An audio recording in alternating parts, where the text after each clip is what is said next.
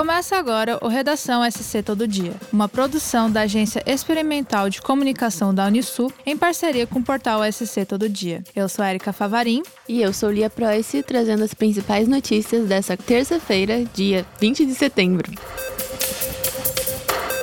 De acordo com o Instituto Brasileiro de Geografia e Estatística, houve um crescimento do setor de serviços em julho em todo o país. Em Tubarão, representa boa parte da economia da cidade. O secretário de Desenvolvimento Econômico do município, Giovanni Bernardo, comentou que este crescimento também é observado na Cidade Azul. Em destaque, dentre os segmentos do setor de serviços na cidade, estão a saúde e a educação. Giovanni comentou que, apesar de sempre ter sido mais conhecido pelo comércio e serviços, o município tem conquistado espaço em outros setores, como o de tecnologia. O setor de indústrias, por exemplo, é o segundo na geração de empregos em Tubarão. No país, o setor está 1,8% abaixo do patamar mais alto da série histórica, atingido em novembro de 2014, mas ainda assim é a terceira alta consecutiva do indicador, que está 8,9% acima do patamar pré-pandemia de Covid-19.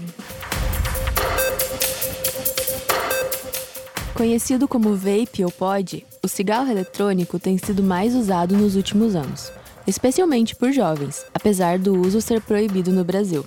Uma pesquisa apresentada no Congresso Internacional da Sociedade Respiratória Europeia aponta que adolescentes que têm pais fumantes são 55% mais propensos a usar o cigarro eletrônico. É classificado como cigarro eletrônico pelo Ministério da Saúde aquele no qual a bateria aquece a solução líquida com ou sem nicotina e produz um vapor que o usuário inala. Outras substâncias podem estar na composição do líquido, sem que isso esteja discriminado. Em relação à proibição, o Ministério da Justiça determinou, no início deste mês, que 32 empresas que comercializam cigarros eletrônicos suspendessem a venda do produto, que é proibido no Brasil pela Agência Nacional de Vigilância Sanitária desde 2009.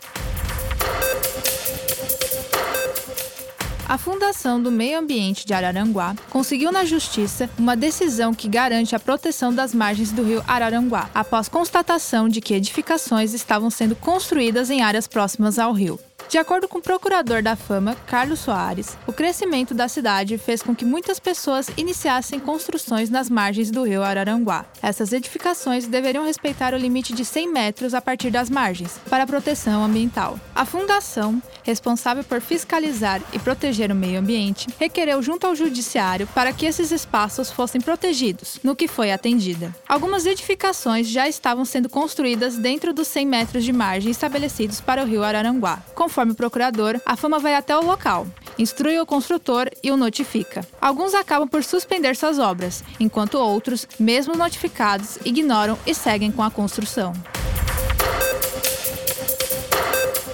Grupos reflexivos para homens autores de violência doméstica e familiar. É este projeto piloto que será colocado em prática na comarca de Araranguá, no sul do estado. Ele servirá de modelo para implementação em outros municípios da região. A secretária da Coordenadoria Estadual da Mulher em Situação de Violência Doméstica e Familiar, Michele Ruguil, juntamente com os professores Daniel Fault Martins e Camila Mafioletti, palestrou na comarca na última semana sobre os principais critérios que devem ser observados observados na elaboração e execução de um projeto desta relevância. O objetivo é fazer os homens repensarem as ações violentas e o sentimento de posse. A juíza Tânia Mara Luz, idealizadora da iniciativa, explicou que o projeto funciona da seguinte maneira: depois das reuniões e tratativas com a rede de enfrentamento da violência contra as mulheres, município, Polícia Civil e Militar, OAB e a Associação dos Municípios do Extremo Sul Catarinense, será realizada a capacitação de facilitadores, formados por uma equipe multidisciplinar. Homens acusados de violência doméstica serão encaminhados para participar de 10 encontros com debates, conversas e reflexões sobre temas que envolvem e perpassam a violência de gênero.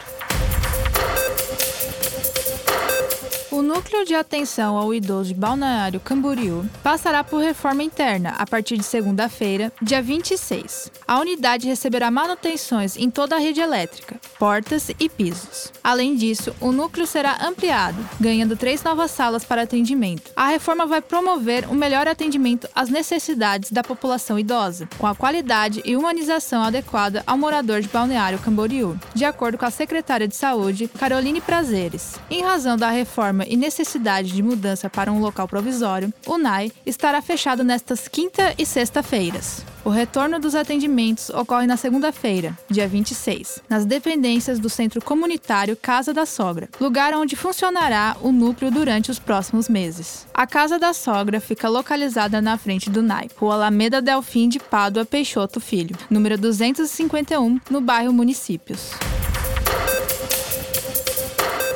A Polícia Rodoviária Federal está promovendo ações de educação e conscientização do trânsito nos últimos dias, em todo o estado. A iniciativa faz parte da Semana Nacional de Trânsito, que teve início na última sexta-feira, dia 16. Já foram realizadas ações em São José e Chapecó. Ao longo da semana, os policiais rodoviários estarão comandando ações educativas em Mafra, Tubarão, Blumenau e outros municípios de Santa Catarina. Conforme aponta o chefe de comunicação da PRF de Santa Catarina, Adriano Estão sendo registradas cada vez menos mortes nas rodovias federais do estado.